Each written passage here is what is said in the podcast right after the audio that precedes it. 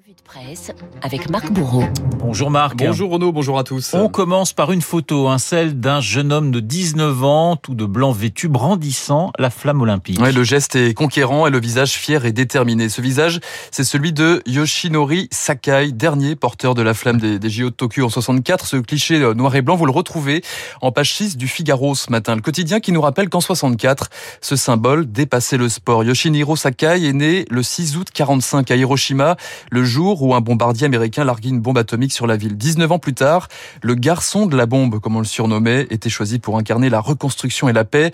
Le Japon tentait de penser ses plaies, celle de la Seconde Guerre mondiale, et les JO allaient faire basculer la société japonaise tout entière dans l'ère moderne. En 64, la capitale était un vaste chantier de construction, décrit New York Times ce matin. Le journal Le Monde lui rapporte cette anecdote. Dans la capitale, la poussière obligeait les habitants à fermer leurs fenêtres et à porter des masques. En 64, les ruelles laissaient place aux avenues rectilignes et les barres d'immeubles recouvraient parfois les canaux qui avaient fait jusqu'alors de la capitale une ville aquatique. Et puis en 64, c'est aussi l'arrivée du train à grande vitesse, la construction de la tour télé de Tokyo. Le pays se préparait devant les yeux du monde entier à une croissance foudroyante. De la résilience déjà, mais le sentiment tenace que ces jeux allaient nous guérir de quelque chose, se souvient un écrivain japonais. Le Figaro de son côté raconte qu'à l'époque, dans la foule, les visages étaient graves ou rayonnants, mais l'euphorie était réelle. Une fête permanente, ajoute l'ancienne championne française de natation Christine Caron dans le journal Le Monde. Kiki Caron, qui avait 16 ans lors des JO de, de 64, nous raconte qu'elle avait même failli créer un incident diplomatique dans le stade olympique durant les épreuves d'athlétisme.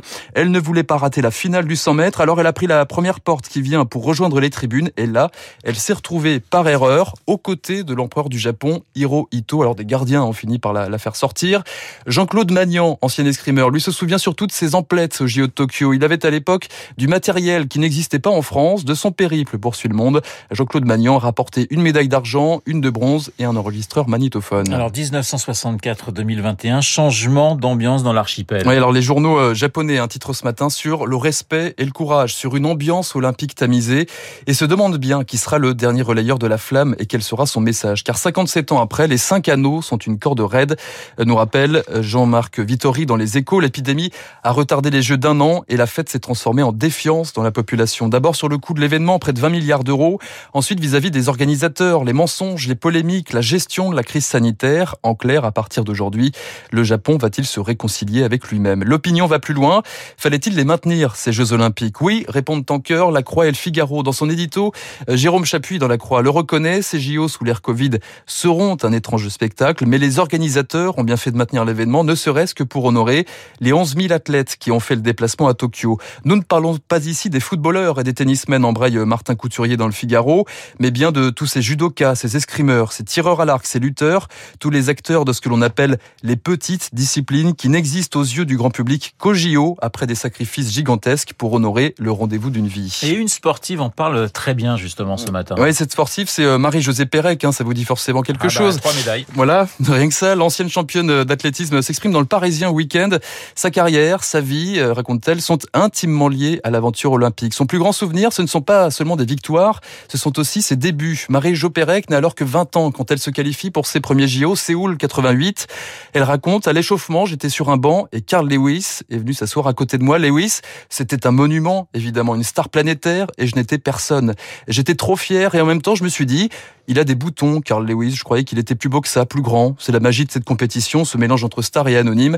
À ce moment-là, conclut Marie-Josée Pérec, j'ai pris rendez-vous avec moi-même. Des champions en devenir, il y en a euh, des pages entières dans vos journaux aussi ce matin. Entre la Sarthe, qui euh, rêve de médaille d'or dans le Maine libre, et les 36 nageurs qui ont quitté Marseille pour Tokyo dans la Provence, les visages d'une France plurielle, résume le Parisien, comme euh, le visage de Madeleine Larcheron, la Benjamine des, des Bleus. 15 ans seulement, elle disputera les premières épreuves de skateboard de l'histoire. Une nouvelle épreuve de taille pour Madeleine cette année, car avant de partir pour Tokyo, la collégienne a passé le brevet au mois de juin. Il y a aussi l'histoire de Ki Xuefei, une joueuse chinoise de badminton qui endossera les couleurs tricolores cette année. Ki Xuefei a, débarqué à Rostrenan en Bretagne en 2014. Initialement, c'était pour disputer des matchs interclubs. Euh, Finalement, la chinoise est tombée amoureuse de la région et d'un breton en particulier. Ouais, ça peut aider pour rester. ça peut aider, ouais, parce qu'il Ouais. n'a jamais refait ses valises. Euh, Dans les bassins, on retrouvera aussi Renault, euh, Laura Tremble, 22 ans, l'étudiante en aéronautique nous raconte la Croix disputera la natation artistique avec sa sœur jumelle. Et puis il y a les jeunes pousses qui se retrouvent parmi les grands dans le monde, ces judokas fraîchement qualifiés chez les dames et qui vont forger leur expérience aux côtés de la quintuple championne du monde Clarisse Agbenenou. Une émulation sportive et humaine sous l'ère Covid. La gagne, c'est aussi quelque chose de contagieux. Merci Marc, Marc Bourreau pour euh, la revue de presse sur euh, Radio Classique. On vous retrouve bien évidemment lundi à la même heure. On va rendre un, un hommage, je crois, à une chanteuse que vous aimez particulièrement, mon cher Marc. Oui, C'est Amy Winehouse qui nous a quittés eh bien, le 23 juillet 2011. Elle fait partie, vous savez, de ce club des 27, de ces grandes stars de la musique, morts à 27 ans. Jimi Hendrix, Janis Joplin, Jim Morrison, Brian Jones et Amy Winehouse. L'un de ces morceaux que j'aime particulièrement, Rehab, quelques notes. They tried to make me go to rehab. I said no, no, no.